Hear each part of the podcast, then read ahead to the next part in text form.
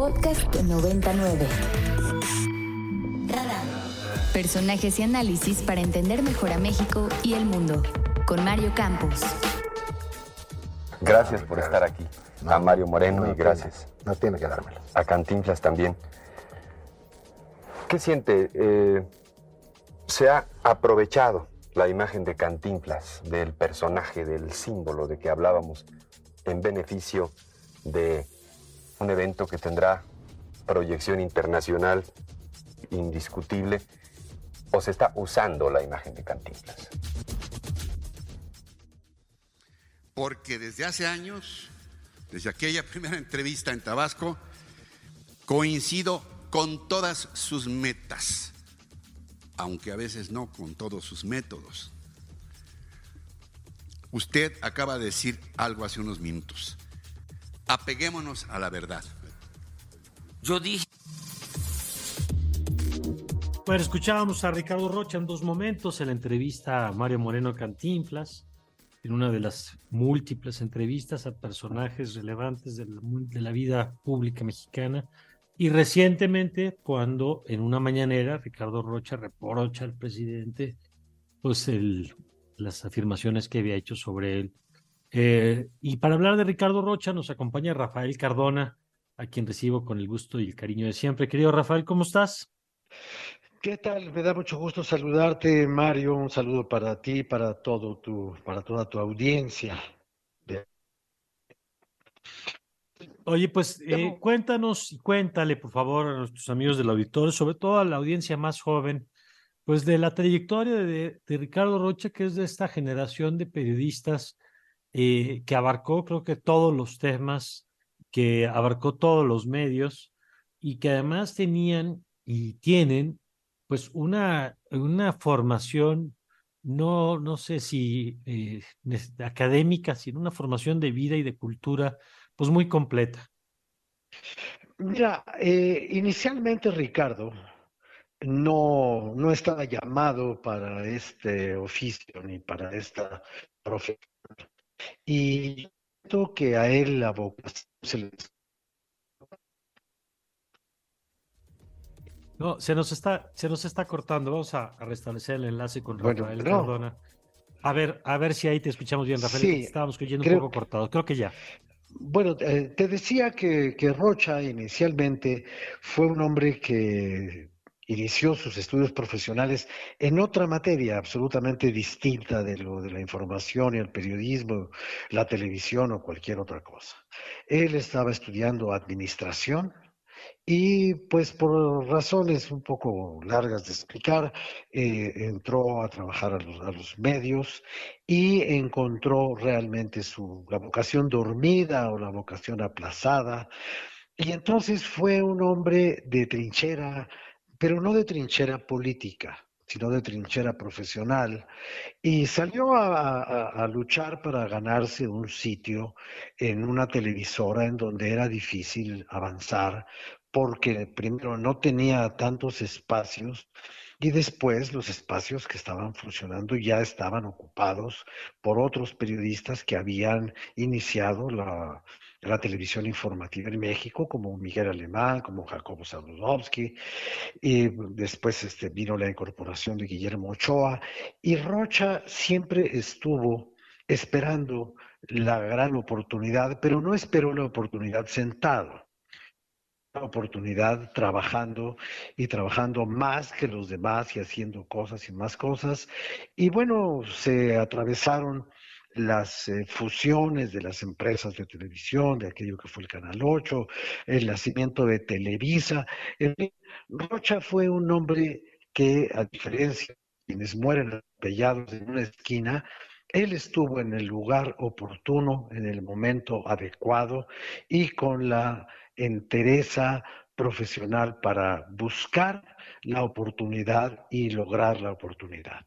Su mejor momento en la producción de la televisión fue cuando Emilio Azcárraga le encargó aquel programa llamado Para Gente Grande, que tenía una gran variedad y una gran diversidad de temas y de personajes, y donde él pudo incorporar eh, pensamiento crítico, análisis profundo, sin perder el ritmo que la televisión necesita.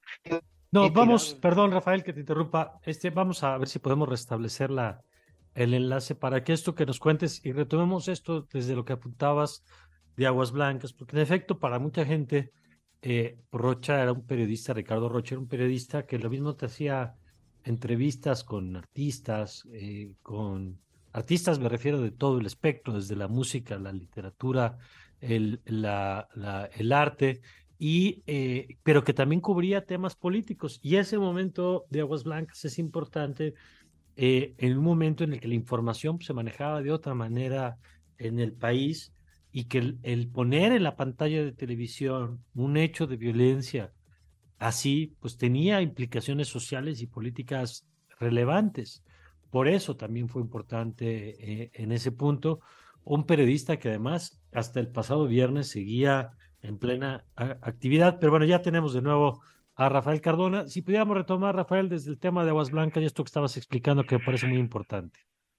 Sí, pues mira, la, divulgación de ese video, que es un video que él no, que él no elaboró, pero que él aprovechó, eh, le marcó un, un punto de partida, no solo a él, sino también a la televisión comercial, así llamada antes, para que pudiera ingresar sin miedo a los temas eh, ásperos, a los temas difíciles, críticos. Y entonces eh, ese fue el momento, creo yo, que políticamente catapultó la imagen de Ricardo Rocha, pero esa imagen no habría servido de nada si detrás de eso no hubiera habido un trabajo constante y un trabajo meticuloso, cuidadoso, era, era un hombre, era un hombre ordenado, a pesar de que la historia personal de nuestra generación pudiera decir que también teníamos todos nosotros en aquel tiempo, también teníamos tiempo para complicidades de la madrugada, signifique eso lo que cada quien quiera que signifique. Entonces, yo creo que Ricardo hizo mucho por la evolución de la televisión informativa en México.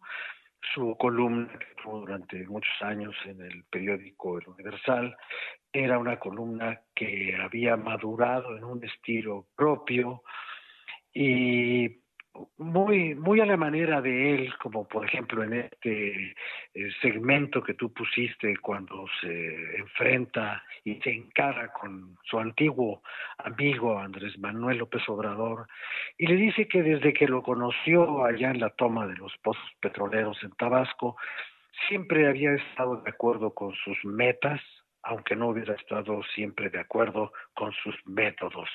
Entonces era un hombre que había aprendido a escribir muy bien, haciendo uso de un buen lenguaje, haciendo juegos de palabras, era un hombre de ingenio y era un hombre de trabajo y de talento.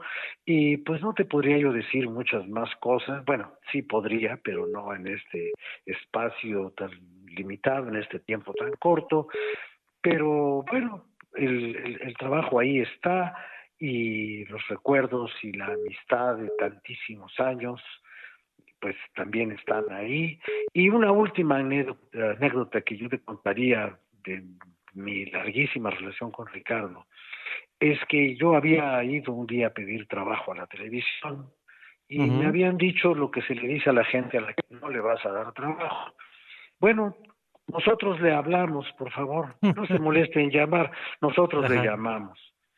Y yo por la calle manejando mi coche y un carro se me emparejó, me tocó el claxon y me hizo, me pidió que me orillara y me detuve. Y era Ricardo Rocha. Y me dice, hola, oye, qué padre, perdón, ves que te, qué suerte que te acabo de ver, que no sé qué porque me enteré que el lunes ya entras a 24 horas allá en Televisa. Y digo, ¿y cómo te enteraste? Pues, viejito, somos reporteros, ¿no? Y efectivamente, cuando llegué a mi casa esa tarde, me llamaron de Televisa y me dijeron que me presentara el lunes con el señor licenciado Jacobo Zabludowski. ¿Qué tal? Pues Rafael, yo te agradezco como siempre la, la generosidad de tomarnos estas llamadas. Pues yo te agradezco más a ti, mi querido Mario, que tengas un buen día con toda tu audiencia y con todos tus compañeros. Muchas gracias, Rafael Cardona. A propósito de Ricardo Rocha. Para más contenidos como este, descarga nuestra aplicación disponible para Android y iOS o visita ibero909.fm.